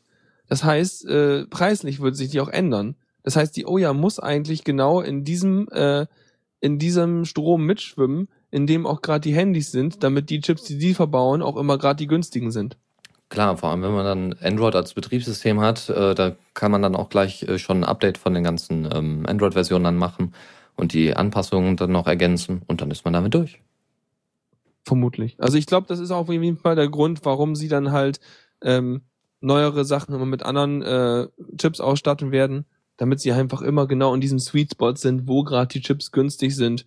Dass du noch nicht sozusagen die richtigen krassen High-End-Chips benutzt, die gerade irgendwie mit den großen Flaggschiff-Handys benutzt werden, aber gerade die Chips nimmst, die sozusagen gerade günstig sind und dann kannst du so eine Konsole auch günstig genug machen. Genau, solange auch der Preis dabei bleibt, also solange sie das ordentlich vermarkten, sehe ich da auch gar kein Problem. Und du hattest, du hattest du da schon mal ein Hands-on, was Uja angeht, oder einfach nur, ey, steht hier, wir, wir gucken mal, was wir damit machen und. Ich habe daneben gestanden, als die an war. Aber mehr auch nicht bisher. Hat halt einfach so, oh Gott, das Ding will, braucht jetzt WLAN. Naja, ich schließe mal meine USB-Tastatur dran. Och, guck mal, geht ja. War ganz okay. Okay, also hat es ja jetzt noch nicht so wirklich in Action gesehen. Also gespielt habe ich damit noch nicht und okay. irgendwie entwickelt habe ich dafür auch noch nicht. Aber das äh, war jetzt auch nicht die Erwartung so. Nee, ja, hätte ja sein können. So, oh, guck mal, eine Konsole. Naja, lass mal ein Programm dafür schreiben. Keine Ahnung. Ich meine, ich weiß nicht, die haben da auch ihr eigenes SDK, mit dem du da Spiele für entwickelst, weil die ja auch äh, so zum Beispiel für die Game Controller oder den Kram irgendwelche Abstraktionen drauf haben. Klar. Dass du halt so, wie du sonst mit DirectX irgendwie was schreibst, hast du da auch deine, deine Frameworks, gegen die du das programmierst. Und ja, ich bin mal gespannt. Die wollen ja, wann, wann will Oya dann rauskommen? Irgendwann so Mitte dieses Jahres, ne? Mhm, genau. Ja. Ansonsten, wahrscheinlich kriegen wir gleich wieder vom, vom Chat ein auf Ohren sofort wegen, nein, nein, nicht die Mitte dieses Jahres. Wir werden sehen. Äh, ich bin dafür. Ja. Kann ich so unterstreichen? Ja, das wäre es eigentlich aus, also wundersamerweise, aber wir haben ja quasi schon alles abgefrühstückt mit Steam, deswegen gehen wir jetzt mal äh, zu etwas äh, Befehlendem. Kommando der Woche.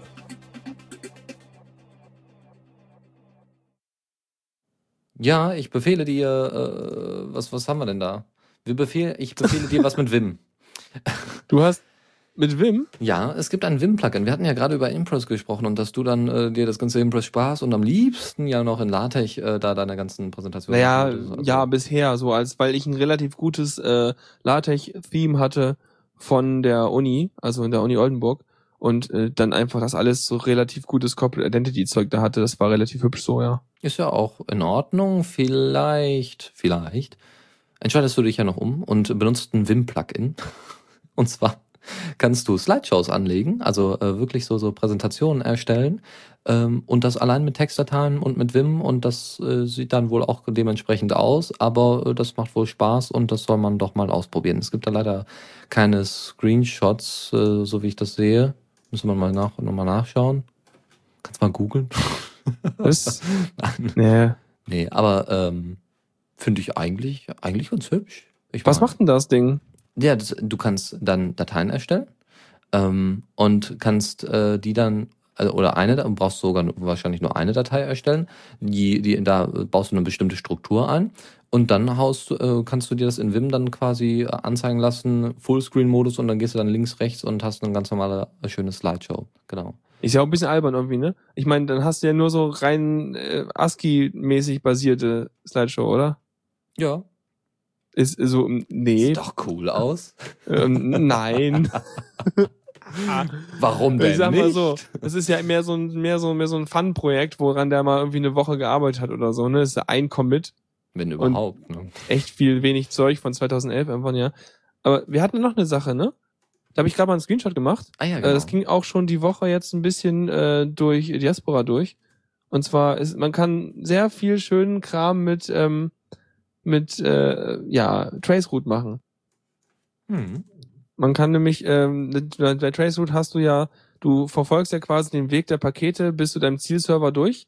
Und äh, der Traceroute setzt ja immer, also ich, wie gesagt, ich weiß nicht ganz genau, wie es funktioniert, aber er setzt irgendwie einen Parameter immer um, so dass er halt immer die Antwort oder den, den äh, Reverse Lookup vom Namen der IP macht, auf die er weitergeleitet wird. Wie auch immer, auf jeden Fall kriegst du eine Reihe von Servern, die dein Paket nimmt zum Zielserver. Und die werden mit Namen dargestellt, also mit äh, DNS aufgelösten Namen. Also mit Hostnames. Und die Hostnames, da kann man lustige Sachen mitschreiben. Und dann hab ich, dann hat man da halt irgendwie lustige Sachen wie zum Beispiel den Anfang von äh, Star Wars als Text. Und weil das ja alles so langsam irgendwie auftaucht, immer so se- im Sekundentakt so, siehst das fast wie dieses typische Star Wars Schrift, die so langsam über den Bildschirm scrollt. Hm. Guckst du es dir gerade an? Ich habe den Link in den Chat gepackt. Ja, ich, gu- ich gucke mir gerade noch, noch das andere Wim-Ding an.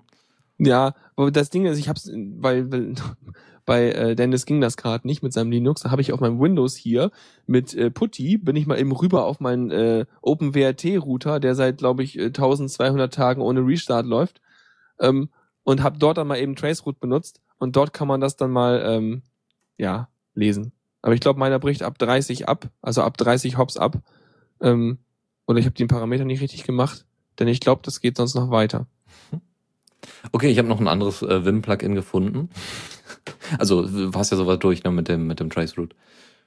Ja, ja. Okay, ähm, noch ein anderes Vim-Plugin gefunden, was äh, eben keine Präsentation mit solchen Slides macht, sondern ähm, wo man quasi sich Code angucken kann, äh, wo dann eben so Zeile für Zeile man durchgehen kann, eine Präsentation führen kann und sagen, so, ich mache jetzt mal in die Zeile, postet man folgendes und dann das und dann dies und hier habe ich das und das kommentiert und das wird dann auch schön animiert, so dass nach und nach die, die, ähm, die einzelnen Buchstaben dann, also die einzelnen Zeichen dann hinterhergesetzt werden. Sieht ganz hübsch aus, aber ist ja auch eher was für die Leute, die dann wirklich da Coder, also diese Programmier, ähm, Programmierpräsentationen halten und das anderen Leuten beibringen möchten. Aber wer, wer möchte, kann und darf. Ja, auch schön. Mhm. Ja, äh, sonst dann mal weiter zur nächsten äh, Rubrikos. Tipps und Tricks. So, zurück. Ähm, da haben wir Instacode. Ich hoffe, ich hoffe, du übersteuerst nur bei mir im Mumble und nicht auf dem Stream. Ich hoffe das auch. Sollte Weil das so war ganz schön gezehrt gerade eben. Okay, dann, dann werde ich etwas. solltest du den Mitschnitt nochmal anhören und mal gucken, ob du das anders einstellen musst. Gut. Ja. Tipps, was? Guck mal, wo sind wir? Tipps und Tricks? Ja, Tipps und Tricks. Wahnsinn. Unfassbar, oder? Und zwar Instacode. Ihr kennt ja alle Instagram. Das ist Ich hab's nicht, ich benutze es nicht, aber ich weiß immer, dass die, äh, die sind doch, mir ist, es- ist Instagram zuletzt darum, Entschuldigung, dass ich immer reingrätsche. äh, okay, nichts übersteuert, sehr gut, Dankeschön. Ähm, Instagram ist mir zuletzt dadurch aufgefallen, dass die ganze Welt sich aufgeregt hat, dass die AGB so scheiße wären. Haben sie. Also Gut. die haben sich aufgeregt und äh, es bringt eigentlich nichts, weil diese AGBs schon wohl länger gelten oder Ja. minimal abgeändert worden sind. Instagram gehört ja dann auch, auch äh, Facebook mittlerweile, wurde ja irgendwie für teuer Geld übergekauft.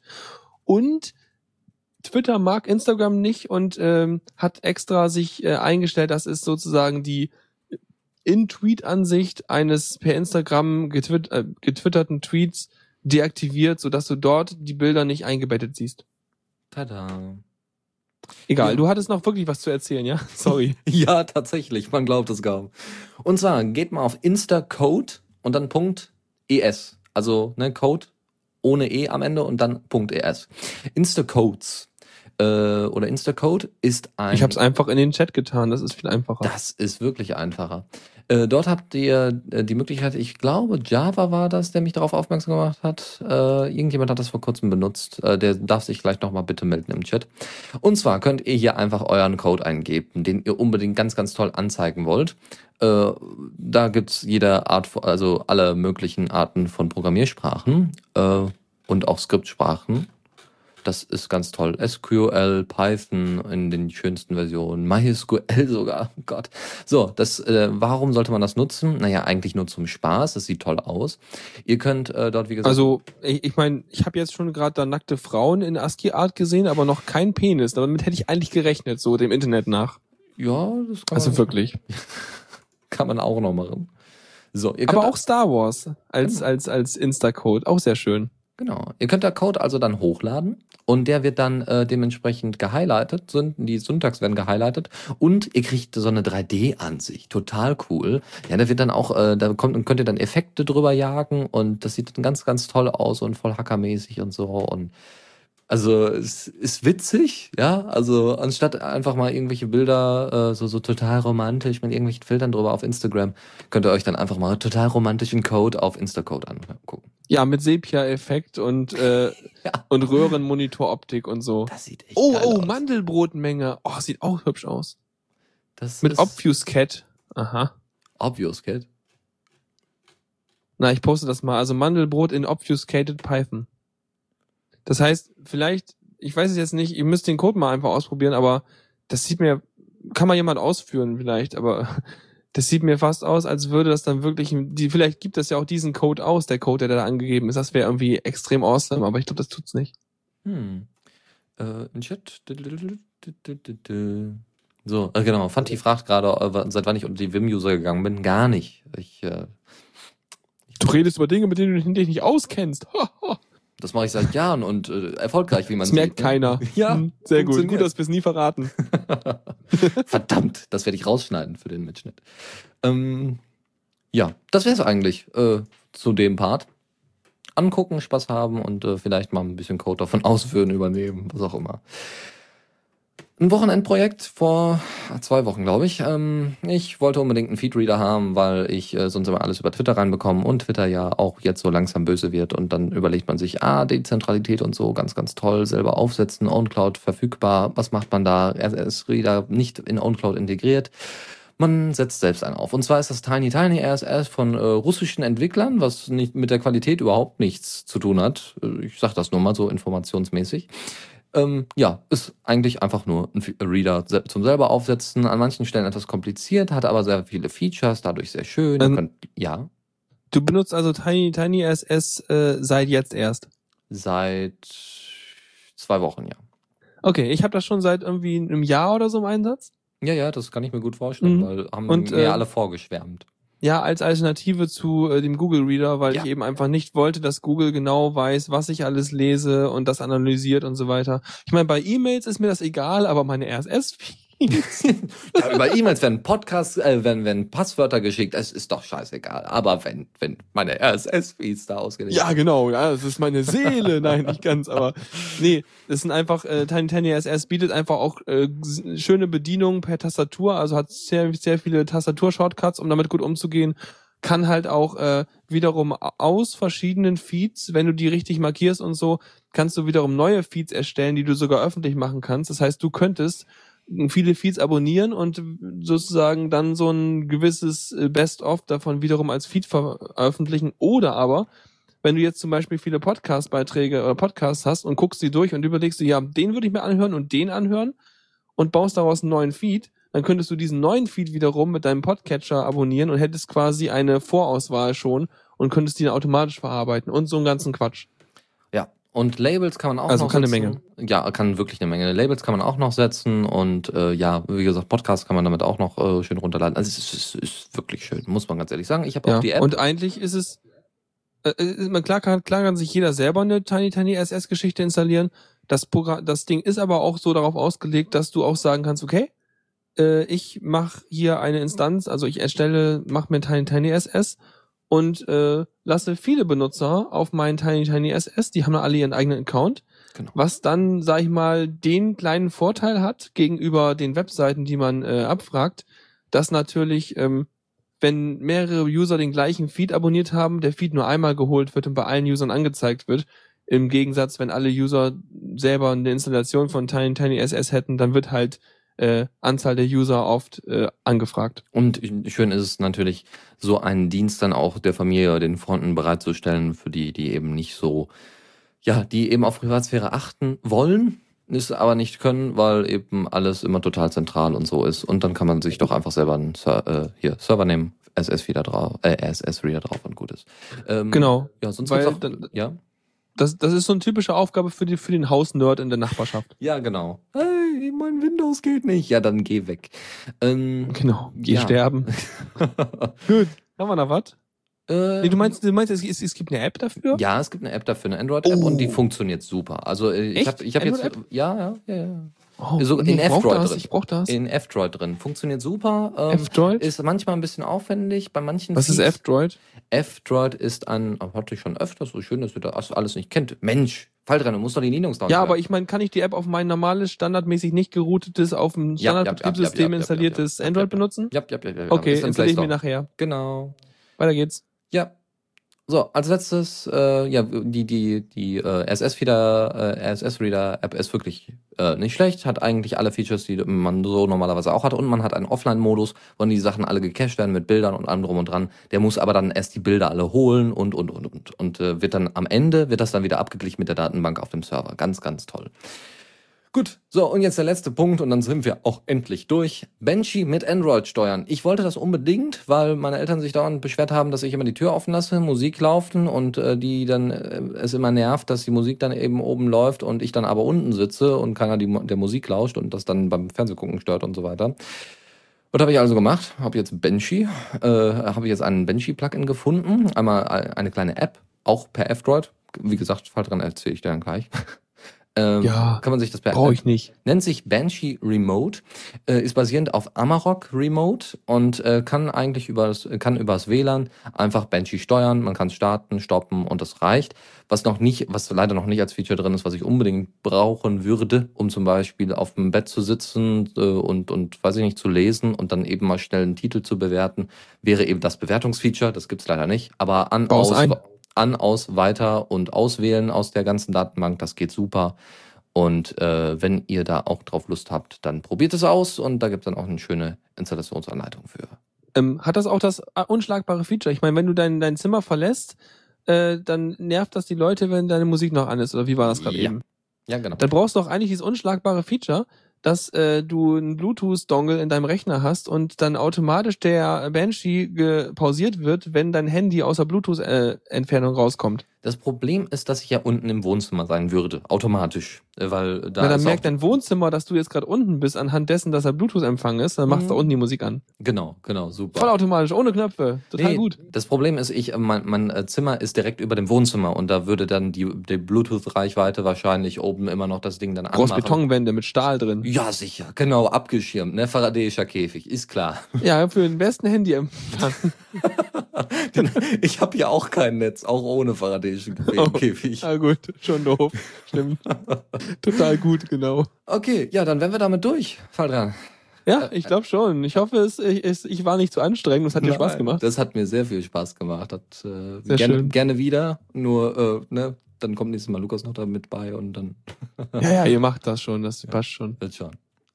Ja, cool. Dann hoffe ich, es hat auch unseren Zuhörern gefallen und äh, ihr wisst mehr als ich. Das finde ich äh, sehr, sehr gut. Dann heißt, ihr hört immer hier schön fleißig zu. Ähm, da habt ihr mir einiges voraus. Genau, unsere Hörer, die informieren sich nicht noch nebenbei. Nein, die hören nur die Linux Lounge Natürlich. und denken dann, sie wären auf dem aktuellsten Stand. Aber klar doch. Wie jetzt? Ist das nicht so? Ja, doch, natürlich ist das so. Aktuellsten Stand von Septe- September letzten Jahres? Das sind wir Ey, auf jeden Fall dabei. Nein, nein, nein. Mhm. Ich will nichts gehört haben. So. War ja auch ein cooler Hack. So, wir sind durch und äh, ja, dann danke Faldran für die schöne Sendung und äh, Klar. ja, dann äh, hat äh, ihr dann Faldran am nächsten äh, Mittwoch, also am kommenden Mittwoch. Ich habe noch nicht den Plan, was ich jetzt gerade mache, aber äh, wir finden das schon raus. Eigentlich müssen wir wieder spielen, aber ich weiß nicht, ob wir das übliche spielen oder mal was anderes spielen. Da bin ich noch auf Input von der Community gespannt. Äh, zum Beispiel unter dem Diaspora-Beitrag auf meinem Profil äh, kann man dann noch seinen Senf loswerden. Wäre ich euch sehr verbunden, worauf Genau. ihr Lust habt. Also nicht, nicht durch den Titel ver, äh, verwirren lassen, da steht zwar, äh, ich suche etwas zum Anziehen, aber das hat damit Nee, da steht drauf, ich hab nichts anzuziehen. Oder so. Also extra wegen der Dramatik. Ich hätte noch ein paar Ausrufezeichen hinzufügen sollen, ein paar Ja, mehr, aber ich hab's Caps gelassen. Lock. Caps Lock, ganz groß. Nee, ah, naja. Okay, Geht schon. das war's und äh, bis zum nächsten Mal und ähm, die Mitschnitte. Dürfen wir das jetzt mal sagen, dass wir, dass die Leute mal die Mitschnitte jetzt sehen können? Oder Wieso? Können die das? Ja, ich meine, ne- du machst doch, du machst doch garantiert wieder Shownotes auf unseren äh, The Ready CC Ding und da ist er doch auch verlinkt, oder? ja, aber ich meine, dass die Leute sowieso auf, auf die Plattformen kommen und sich da dann eben auch die. Ich würde die erst noch fertig bauen. Ja, im Großen und Ganzen funktioniert die ja. Na, komm hier, ne? Erstmal Eier legen und dann. Dann wollen, dann wollen mich sau. Okay, gut, dann äh, ja, erwartet den Mitschnitt bei uns auf dem WordPress-Blog. Das war's und äh, bis demnächst. Tschüss. Tschüss. Vielen Dank fürs Zuhören. Die Shownotes findet ihr auf theradio.cc zusammen mit dem Mitschnitt und dem RSS-Feed der Sendung. Solltet ihr Ideen oder Themen für uns haben, dann schreibt uns einfach an kommentar at theradio.cc. Wir freuen uns immer über konstruktive Kritik zur Sendung. Bis in einer Woche.